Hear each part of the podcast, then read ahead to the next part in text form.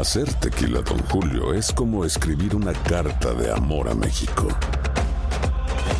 Beber tequila, Don Julio, es como declarar ese amor al mundo entero. Don Julio es el tequila de lujo original, hecho con la misma pasión que recorre las raíces de nuestro país. Porque si no es por amor, ¿para qué? Consume responsablemente. Don Julio Tequila, 40% alcohol por volumen, 2020. Importado por Diageo Americas, New York, New York. Si no sabes que el Spicy McCrispy tiene Spicy Pepper Sauce en el pan de arriba y en el pan de abajo, ¿qué sabes tú de la vida? Para, pa, pa, pa. Ahorra más en JCPenney, más tu oportunidad de conocer a Shaquille O'Neal. Este sábado 4 de mayo todos ganan durante la entrega de cupones de 10, 50 o hasta 100 dólares, solo en la tienda mientras duren. De 11 a.m. a 1 p.m., los miembros de JCPenney Rewards tendrán una oportunidad exclusiva de encestar para conocer a Shaq. Habla con un asociado en la tienda o visita jcp.com y conoce más sobre la jugada. JCPenney, vale la pena. Cupón válido el 4 de mayo en selección de estilos. Entrega de cupones solo en la tienda para mayores de 18 años. Boost Mobile tiene una gran oferta para que aproveches tu reembolso de impuestos al máximo y te mantengas conectado. Al cambiarte a Boost, recibe un 50% de descuento en tu primer mes de datos ilimitados. O, con un plan ilimitado de 40 dólares, llévate un Samsung Galaxy A15 5G por $39.99. Obtén los mejores teléfonos en las redes 5G más grandes del país. Con Boost Mobile, cambiarse es fácil. Solo visita boostmobile.com. Boost Mobile, sin miedo al éxito. Para clientes nuevos y solamente en línea, requiere AroPay. 50% de descuento en el primer mes requiere un plan de 25 dólares al mes. Aplican otras restricciones. Visita boostmobile.com para detalles.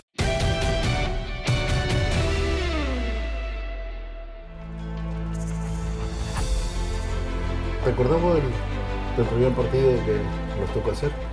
No, no tengo la menor idea. No, ¿no te acordás? Bueno, me acuerdo que debe haber sido la temporada en 95-96, pero no, no, no me acuerdo qué primer partido Sí, fue. no, yo me acuerdo, eh, lo estaba buscando eh, ayer, y fue un partido de Holanda que recién comenzamos nosotros a hacer. Eh, Sí. Era el Feyenoord y el PSV. eh, de esa época que hacíamos el Los fines de semana bien temprano. Y a la semana siguiente fue que nos tocó hacer el Ajax. que fue el primer partido que, que nos tocó hacer. No, estaba en Champions. vigencia mm, el fútbol holandés en ese momento, justamente Sí. por el Ajax. Este, no, lo que yo me acuerdo era que te escuchaba en Argentina. o Ah, sea, claro, ahora ya va a venir igual no, que los no, demás. no, no, te escuchaba en Argentina. No te estoy diciendo cuando era chico. Te estoy diciendo que te escuchaba en Argentina, está del otro lado, en, en ESPN, y este, de alguna manera era como que mi aspiración era algún día estar ahí al lado tuyo. Sí. Este, lo que no me imaginé nunca que iba a ser tan rápido, Tan ¿no? rápido, Porque pasó de unos meses de estar mirándote por televisión a estar sentado al lado tuyo transmitiendo los partidos de Champions. Pero la verdad que no tenía ni idea cuál había sido el primer partido. Yo me acuerdo cuando llegaste, la primera vez que nos conocimos, eh, todo tímido, así, venía eh, el pelo largo, no Bueno. tenía...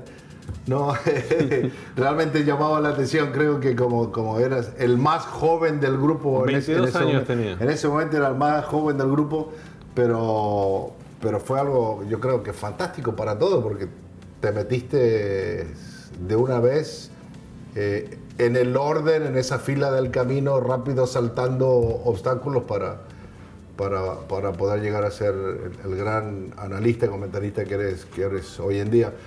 Pero los comienzos realmente de, la Champions fueron, fueron fantásticos porque eh, estamos hablando de nombres también de aquellas épocas que mucha gente la generación moderna, lo único que piensa es Messi Cristiano Ronaldo hoy en día, ¿no? Pero en aquella época había una gran cantidad de jugadores, estamos hablando de la época de los 90 hasta mediados de- de- del año de los 2000, donde habían crack que Bueno. hoy en día solamente lo ven en los libros para de mucha, historia, ¿no? para mucha gente, este, especialmente para los con algunas canas como nosotros, que vos tenés más que yo, eh, aquella época de los 80 y los 90 es la época dorada del fútbol, Sí. porque lo que provocaron Cristiano y, y Leo es que eh, hoy se hable solamente de ellos dos por excelencia, Claro. como que dividieron el mundo y se transformaron obviamente en los dos más grandes jugadores de toda una generación. Pero en aquel momento no había un solo gran jugador. O sea, si bien por ahí Maradona estaba por arriba del resto en los 80, después con los 90, ya con la declive de Maradona, eh, no era como que había un gran futbolista. Había muchos buscando ser el trono. Y por ahí esta temporada el mejor era Risto Stoichkov, nuestro compañero. La siguiente era otro futbolista, era Gullit. La, la siguiente era Van. Después era, no sé, Del Piero. O sea, cada uno podía poner Claro. a su mejor jugador, ¿no? Y entonces eso es lo que me parece provocaba que existiera esa gran atracción. No hacia un equipo, sino hacia tantos equipos. Y, y aquella primera temporada para mí en Champions, con la aparición del Ajax de, de Luis Van Gaal, era como que también había abierto una puerta que era inexplorada desde los años 70, desde el Ajax Sí. de Cruyff, que era que ya el enfoque del fútbol mundial no estuviera en España o en Italia, ¿no? que eran la- las dos, me parece, fuentes por ser las ligas Claro. más poderosas de, de acaparar con los, los mejores nombres, digamos, dentro del mundo futbolístico, porque te acordás también que eh, justamente la transición de Copa de Campeones de Europa a Champions League viene inmediatamente post de eh, los seis años donde los equipos ingleses estuvieron este, suspendidos y no pudieron participar en competencias internacionales. Entonces, con la ausencia de los ingleses había hecho más que nada que todo el mundo se fijara que el, el- digamos, el fútbol era Italia y España. Y en ese momento apareció el Ajax de Van Gaal para desafiar todo esto, ¿no? Y bueno, por eso para mí me marcó también eh, en mi, mi llegada a transmitir los partidos de Champions que estuviera asociado de alguna manera a este gran equipo histórico. Lo que, lo que hablas es muy cierto, pero en España, en, en esa época, eh, no habían tantos jugadores de renombre a nivel internacional, sino que la mayoría de ellos estaban en la Serie A. Estaba sacando una lista de nombres eh, que, que a lo mejor mucha gente joven hoy en día dirá, pero ¿y estos quiénes son? No?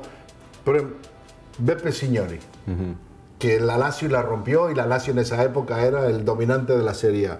Estaba Baggio, imagínate, Balbo, Batistuta, el uruguayo Rubén Sosa, Daniel Fonseca, que la estaba reventando en el Napoli en aquella época, Mancini, Jean-Pierre Papin, Van Basten todavía estaba, Gianfranco Sola. O sea, esa era la calidad de jugadores. Si los llegamos a comparar con los del presente, hay un cierto nivel que muchos de ellos son muy superiores a los que, a los que vemos hoy en día, ¿no? Eh, y de aquel que mencionaste, aquel, aquel Ajax, Louis Van Gaal, que estuvo seis años en ese equipo, eh, que prácticamente destruyó al- al poderoso eh, equipo de- del Milan que venía del año anterior de haberle metido cuatro al equipo de Barcelona. Sí. Y era el gran favorito y ahí es donde aparecen la mayoría de los jugadores que luego terminan jugando en el Barcelona. Y desde ahí, creo que de esa época en adelante es donde comienzan a, a poner, un, a, pon- a poner un sello que hoy en día mucha gente conoce, que tiene que ver con lo que es las noches mágicas, ¿no? O sea, de- del fútbol europeo. Y es algo que yo a la gente le quiero decir, es algo que yo realmente no inventé, Claro. sino que eh, eh, después de aquel partido de, del Ajax con el Milan en la final, que Patrick Kluivert hace el gol, en una revista española, después pasaron como tres, cuatro semanas en una revista de, de- de fútbol española decía la noche mágica de Patrick Kluivert. Entonces de ahí se me pegó eso, puse, Se la se me la prendió lamparita. la lamparita y dije, no, tiene que ser de ahora en adelante la Champions League, las noches mágicas. Y de ahí es donde, donde empiezan a hacer ya la cuestión de la noche mágica, luego los apodos. Y vos también ponías apodo. Me acuerdo que en un programa sacaste a- al presidente del Barcelona con el muñequito. A Mr. Burns. A Joan Gaspar. Eh, sí, sí. No, bueno, pero me contagié un poco de lo que vos habías Sí. iniciado, ¿no? Porque. Bueno, igual te digo, mi sobrenombre o apodo favorito es Sammy. Kedira, que es lo que me Ah, hiciste a no, mí. seguro. no, pero en serio, de los que hiciste, o sea, yo no sé qué provocó, porque esto nunca te lo pregunté, no, no sé qué provocó que comenzaras a poner apodos, pero de los que a mí más me gustaban, que la mayoría son ya de, de esa misma época, digamos, Sí. era lo de Harry Potter para Zidane, lo de George R. Banks para Ronaldinho, lo de Tarzán para Puyol.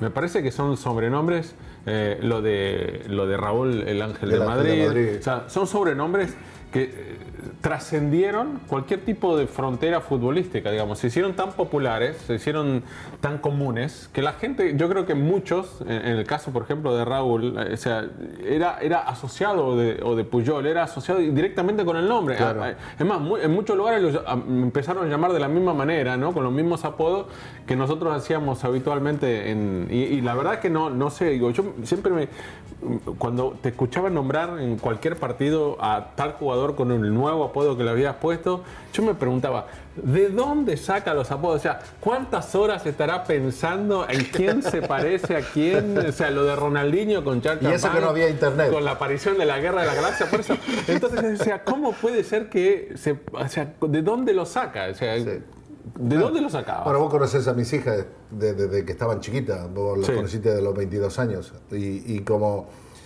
le gustaba tanto ver la televisión, cosas de fantasía y de los muñequitos y cosas así, vamos al cine, entonces a mí también me gustaba un poco la fantasía y cada vez que veía algo medio raro, enseguida se me iba a la cabeza algún tipo de, ¿Sabés qué de jugador claro, parece entonces que se parecía a este, por ejemplo. Uno de los, de los, de los, de los famosos también que quedó pegado fue Bubu, ¿no? De Fernando de- Hierro. de Fernando O sea, Hierro. e igualito a Fernando Hierro, al sobrino de, de los Yogi. Pero lo- eh, eh, esos apodos se, se pegaron muy fuerte. Y regresando un poco más a esa época del 95, cuando comenzamos con esta cuestión de la Champions League y todo eso, el primer apodo que puse fue el de Jerry Littmanen. Y la razón, yo creo que de ahí es donde comienza todo eso, porque como su ídolo era Enzo Francescoli, entonces yo le puse el Principito. Y desde ahí en adelante empezó gente como a decir, ¿no? Eh, ¿Por qué no pones otro apodo? O pone otro apodo acá, o por acá. Y luego, ese mismo año, porque Jerry Littmanen termina siendo el goleador de la Champions League en el 95. Y luego Raúl comenzó a dar esos pasos ya gigantes y había terminado tercero como goleador con seis goles. El Jerry Littman había ten- terminado con nueve. Entonces ahí es donde le pongo a Raúl también el Ángel de Madrid. O sea, podríamos decir que Principito y el Ángel de Madrid fueron los dos primeros apodos que, que, que- que puse en, creo que hay más de 400 apodos. Más de 400 apodos. Sí, Yo creo que hay más de 400. ¿En serio? 400 están registrados. Bueno, no, están los, los Empecé a- apodos eh, íntimos traté de buscar a ver si existía alguna lista o algo. Y sí, eh, el 1 más 8 también, ¿te acordás? Sí, lo de, Bam. lo de Iván Zamorano. Eh, a ver, otros. Scarface, que era para Fran Riveri. Sí, ¿te pero acordás? Riveri, sí. Eh, de aquella época. Chuck Norris. Chuck Norris, ¿quién era? Tenía que tener barba. Andrea Pirlo. Andrea ¿te Pirlo? Chuck Norris, sí, Fíjate ¿verdad? todos eso. La gente no sabe, los chicos no saben ni quién es Chuck Norris. No, bueno, solo ahora ya van a tener que empezar a que buscarlo. buscarlo. Eh, Harry Potter ya sabemos cuál es. A, a ver, otro de los que pegó. Pero fíjate, ahora que mencionás a Harry Potter, ¿te acordás la, la anécdota de la novia del Cucho Cambiazo, ¿no? Que Ah, sí. le compra la camiseta que cuando estaba en River eh, jugando y él festeja el gol. Festeja el gol que hace, Y claro. se, se muestra, muestra la camiseta de Harry Potter porque estaba, obviamente, el Cucho tan ligado de alguna manera, primero porque era jovencito y el. Real Madrid lo termina comprando muy jovencito, pero además por la admiración que tenía Zinedine Zidane y el que tema que vos le decías Harry Potter, Harry Potter, Harry Potter a Zidane, bueno, la, la novia le compró la camiseta de Harry Potter y él la mostró Sí, en, claro. en uno de los partidos, en la me, celebración me recuerdo, me recuerdo que él sale con la camiseta y es un dibujo. Es un dibujo simple, no es el, el- el- el- la foto Sí, en sí, del no es el Potter. dibujo como una Alguien como que lo dibujó, se lo dibujó una camisa blanca debajo y él se está cubriendo la cabeza con la camiseta de River, ¿no? Sí. Eh, después del festejo. El tema, el tema era por la magia que hacía Zidane en Claro. la cancha, ¿no? Que eh, tenía Pero el Cucho de- también tenía lo suyo, ¿no? No, el Cucho también tenía lo suyo y después terminó siendo un amigo también nuestro, pero digamos, eso, eso te demostraba de alguna manera la trascendencia que tenían, lo que por ahí vos no te lo imaginabas que iba a tener tanta trascendencia con un apodo Sí. como eso, lo que terminaba influyendo de alguna manera en, en la carrera de muchos futbolistas que en ese momento también este, imaginaban alguna vez poder estar disputando la Champions League. Sí. Porque nos pasó con muchos que a lo largo de la historia conocimos que decían, sí, nuestro primer contacto con la Champions fue con ustedes. Claro. Eh, y, el- y el sueño era que alguna vez íbamos a llegar a la Champions y, y nos iban a relatar de alguna manera o a comentar los partidos. O sea, pero pasó y, mm, con Falcao, pasó, me acuerdo con El Joel Tigre. Campbell también, cuando te acuerdas cuando Joel Campbell Sí. convierte el gol para Olympiacos contra el Manchester Claro. United, que se lo hacen escuchar, se le caían las lágrimas de escuchar un gol de la Champions suyo. relatado por vos. Entonces son todas cosas que de alguna manera uno se termina recién en ese momento dando cuenta la trascendencia y a dónde terminan llegando, ¿no? Los, los Como- relatos comentarios nuestros. Como incluso lo de, ahora que también dijiste lo de Zidane Harry Potter, que en el 2001 que el Real Madrid juega con la Roma un partido amistoso en, en Nueva York, eh, que lo llevó Naciones Unidas, porque todo esto tuvo que ver con después del eh, el desastre de, de- de las Torres de las Gemelas, entonces fueron y jugaron un partido a beneficio. Y en la ONU, no, es fantástico, porque ahí, ahí es donde Zinedine Zidane se entera de que yo le digo Harry Potter. Ah, pero como decimos nosotros, me pegué un cagazo. Pero el, el que lo hizo, el culpable de todo eso fue Santiago Solari. Porque yo estaba entrevistando a, a Kofi Annan, que me dieron como 15 minutos para entrevistarlo, y enfrente de nosotros estaba todo el plantel del Real Madrid. Y veía, yo veía, viste, en el, el ojo que se, a veces se te, se te va moviendo de un lado a otro porque Sí, sabes que hay gente que te está que mirando. lado, sí. Y veía que alguien apuntaba así y todo eso. Termino de hacer la entrevista y, y viene el Cucho Cambiaso, viene con Santiago Solari y detrás de ellos viene Zinedine Zidane. Yo, Hola, ¿qué tal? ¿Qué no? Nos saludamos, bla, bla, bla. Y me dice, espera que te tengo una sorpresa, me dice Santiago. Así que... Y se da vuelta y dice, mira, Sisu, Este este, es el que este te es el que te dice a vos Harry Potter, pero lo dijo así de una forma seria, una forma como Sí. de enojado, ¿no? No, ahí te digo, por eso me pegué un cagazo, porque de repente Zidane puso esa cara como... ¿Viste cuando jugaba que te- tenía una cara de malo? Sí, cuando se enojaba. Pregúntale a Materazzi. Sí, sí, ¿verdad? Pensé, en ese momento no daba cabezazo. Eh, se acerca, me mira, si todo serio, estira la mano y dice, muchas gracias maestro por el apodo. No, y de ahí, en adelante, cada vez que me he cruzado con él, Harry Potter, ¿cómo está? Todo queda, todo queda lo más bien. Pero sí, los apodos, los apodos pegaron. eh, incluso hasta entre compañeros también han pegado Sí, algunos apodos. apodos no se empezaron, empezaron a poner apodos, es verdad. Pero bueno, lo que pasa es que yo creo que es parte del folclore de- ¿no? de- del fútbol, Sí. especialmente de este lado del Atlántico. Nosotros, nosotros en somos de- estamos acostumbrados Desde de chicos ya le apodos, ponen apodo a los Claro. futbolistas por cierta forma, por caminar, de jugar, de moverse, cosas que hacen. Y esos apodos a veces, o sea, están los apodos entre los jugadores, como decís vos, lo que se ponen entre ellos en el vestuario y después son lo- los apodos con los cuales por ahí son conocidos que Sí. algunas veces terminan siendo los mismos, ¿no? Pero sí, eh, la, la verdad es que fue una, para mí, yo te digo, o sea, se habla mucho de las Champions de hoy, eh, pero yo creo que aquella, o sea, justamente cuando hace la transición eh, y comienza a tomar mayor relevancia, porque este, es una competencia que, mucho por tema del marketing, Claro. pero se termina abriendo completamente, ¿no? Porque antes la jugaban, verdaderamente la jugaban solamente los campeones, de campeones. las distintas ligas y no de todas las ligas Claro. europeas. Eh, ahora, este, o sea, con la Champions y con el progreso de las temporadas, la apertura es total, la, hasta la posibilidad de jugar tres, cuatro equipos del mismo país y verdaderamente se termina transformando y creo que ese es el gran cambio en la, en la década de los 90 eh, en la competencia más importante del mundo porque ahí tenés a todos los mejores Claro. clubes del mundo con todos los mejores jugadores porque la mayoría, por no decir el 90 y 9% de los jugadores de los mejores del mundo están en Europa. Entonces, terminás eh, jugando un mundial prácticamente todos los años. Sí. Y con figuras que a veces, por ejemplo, Ryan Giggs, que era figura del, del- del United y figura de la Champions, que nunca pudo jugar una Copa del Mundo.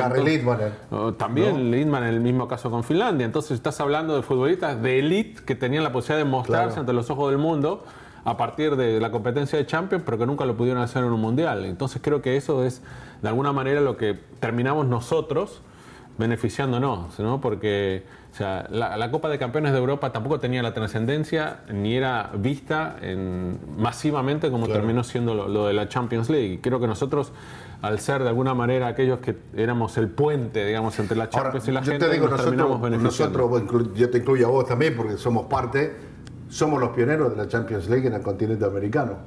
Porque nadie, no había un canal de televisión en todo el continente americano que transmitía la Champions League.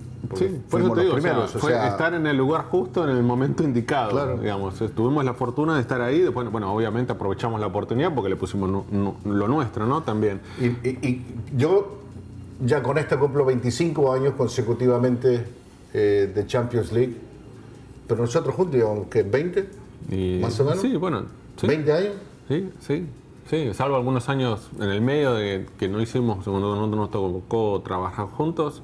Fíjate, primera temporada fue la 95-96, así que estamos hablando, sí, prácticamente 20 años, 20 años. haciendo Champions.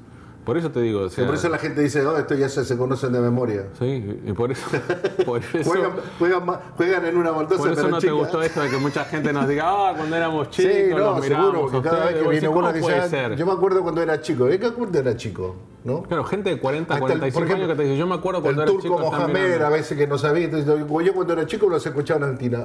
¿Qué? Sí, estamos Son de la misma edad. El turco Sí, son mentirosos mentirosos. porque es más grande que yo. Eh, ¿En serio? Sí, es un par de años más grande que yo, así que no sé cómo hace, de dónde nos miraba. Sí. Pero sí, la verdad es que de alguna manera uno tiene, o sea, es un privilegio poder haber hecho la, la Sí. Champions durante tantas temporadas y ver la evolución y estar cerca de estos jugadores y, y poder ser, como te digo, el nexo entre la Champions y, y todo un continente. O sea, la, la verdad que fuimos Claro. muy afortunados y lo seguimos siendo, eh, pero eh, la verdad es que Es un torneo que para mí, cuando me preguntan qué es mejor, la- el Mundial o la Champions, yo sigo diciendo que para mí la Champions League, como dijiste. Es un Mundial que se juega año tras año, todos los años. Juegan los mejores jugadores que muchos esperan cuatro años para jugar una Copa del Mundo. Nosotros los vemos todos los años. Ahora lo que le deberíamos preguntar a la gente, eh, que seguramente ¿Qué no- tema? no está- claro, ¿qué temas quiere que hablemos? Si hay algún partido en especial, Sí. si hay al- alguna... Anécdotas tenemos demasiadas. Anécdotas tenemos muchas, o sea, seguramente las vamos a poner en las distintas, en los distintos programas, este, en los podcasts, pero digamos, por ahí tienen, no sé, a- a- algún pedido especial, ¿no? Sí, debería la gente que los- nos empiece a escribir en las redes sociales y todo eso. A ver pedido de qué quieren que hablemos, pero relacionado con las noches mágicas. ¿eh? Sí, De tal eso- vez de algún jugador, Claro, de algún equipo en especial, de algún técnico, alguna anécdota que esté ligada con alguno de estos individuos, algo que pasó, ¿Puedo alguna puedo final en ¿puedo especial. contar, ¿Puedo contar la anécdota de Beckham? Pero no en este No, programa. no, no, no, no, no. en este programa. Será en un futuro más No en este programa. Este, no, no, por ahora no. No, hay varias cosas que, que podemos contarle. Pero bueno, nos despedimos, ¿no? Sí, que manden, que manden los mensajes así en las redes sociales y hasta el próximo contacto. Sí, señor. Hasta pronto.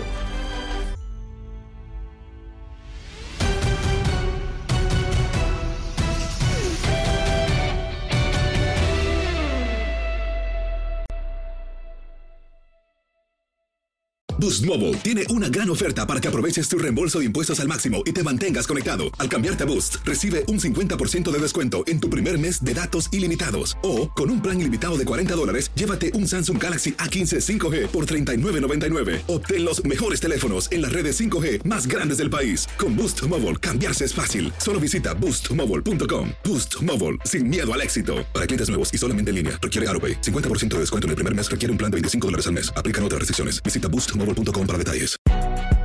Si no sabes que el Spicy McCrispy tiene Spicy Pepper Sauce en el pan de arriba y en el pan de abajo, ¿qué sabes tú de la vida? Para, pa, pa, pa. La venta para amigos y familiares de JCPenney está de vuelta. Desde el lunes ahorra 30% extra en artículos por toda la tienda. Esos son ahorros adicionales por encima de nuestros precios bajos. Dile a tus amigos, ven con tu familia y ahorren en grande. No olvides, ya se acerca el Día de las Madres. Y tenemos todo lo que mamá quiere: joyería, belleza, salón y tarjetas de regalo. JCPenney, vale la pena. Cupón válido del 29 de abril al 5 de mayo en selección de estilos. Aplican exclusiones. Detalles en la tienda jcp.com.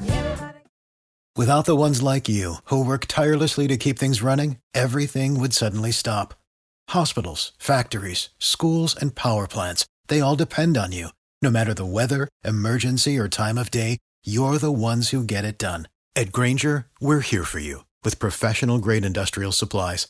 Count on real time product availability and fast delivery. Call clickgranger.com or just stop by. Granger for the ones who get it done.